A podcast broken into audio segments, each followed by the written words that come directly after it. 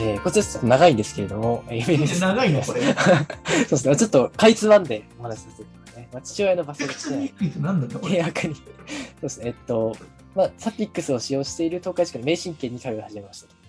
5年生から通い始めたんですね。4年の秋ぐらいにまあ本人から、え勉強も、あ、部活、習い事と部活をなやめるから受験にチャレンジしたいと言い出したので応援することにしました。えしかし入塾施設には合格したものの、えー偏差値は36前後で受験には程遠いということですね。そして本人は、えー気が散りやすく、好きあらば他のことをしてしまう。理解力も弱いと。学習は夫に子供の学習をちゃんと見てやれと言われていますが、基本夫が見ており、えなんでこんな問題が解けないんだと罵声を浴びするします。私が口を出すとうるさい黙れと言われてしまうので、私の言いたいことをなるべく言わないようにぐっと抑えています。ですね。 中二の兄にも、お前はなんでこんなに勉強ができないできんのだ、やらんのだ、と怒鳴り散らしています。えうん毎日ずっとこの調子なので、家庭の空気はすごく良くないです。頑張ればできるんだと分からせてあげたいです。前向きに取り組んでほしいと思っていますというお悩みですね。はい。お父さん、なんかあったのかな、過 去そうですね。これだけ熱くなってしまう と、やはり何かを感じますね。に。俺、親にそんなこと言われたことないから な。うん、そう学校出てないからさ。ああ、そうなんでうすねん。。なんていうのかな、そこも価値観の違いだよね。えうん、でもそれよりもなんか生きていく力とかの方が大事だみたいな感じだったから、ーはい。どうなんだろうね。まあ、お父さんがさ、多分焦ってんだろうね、きっと。自分のようになってほしくないって、まあ、自分が多分苦労したから、勉強をやっていれば、ちょっと息子とかは将来楽できるかなっていうふうに思ってるのが、ちょっと過度にちょっと出ちゃってるんですよね。あのまあ、愛情ゆえだとは思うんですけどね、確かに。まあ、リベンジの精神があるかもしれないですよ。なるほど。自分のね、ああ、確かに確かに。それを投影して子供になんかやらしてるのかもしれないですけど、ああ、そうですね。うん、子供って別の生き物ですからね、血は通ってましても。そうですね。やっぱ子供にその自分のなりたかった将来像を押し付けるっていうのは良くないです。まあ、子供って自分のアップデートバージョンなんで。なるほど。うんそれはいいですね、確かに。うん、そうか36前後で受験には程遠くって思ってますけど、まあ、あのそこでね、なんかお親御さんがなんかバカだっていうふうに認識するのもまだまだ早いのであって、もしきあれば、うん、他事をしししますよね、やっぱね。うん、しちゃいます、しちゃいます。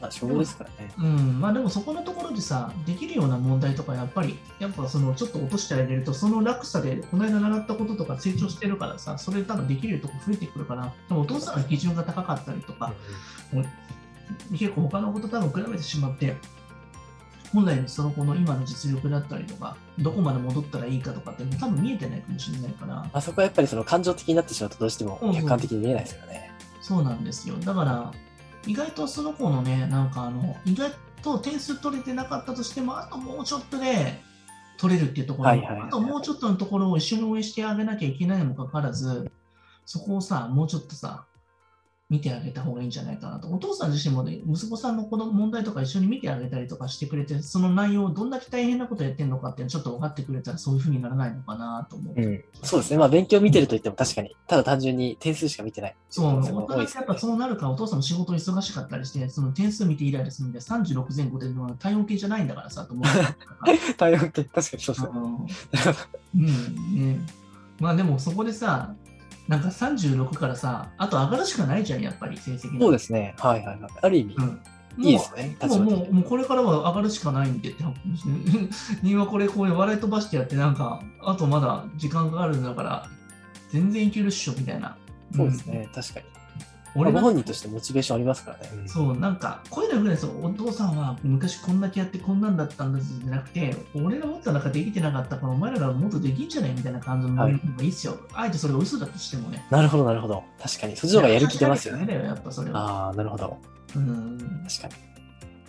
そういう低いところだ人って結構救われないやっぱ。そうですね。やっぱ低いところからのスタートの方が人間は圧倒的に強くなりますよね。うん。捨てるものがないというか。うん俺なんてなんか測定不能だったからね、小学校の時、中学受験だった時なんか。そうなんです。偏差値ゼロって言ってたからね、なんかよくわかんなかっマジですかそれすごいですね。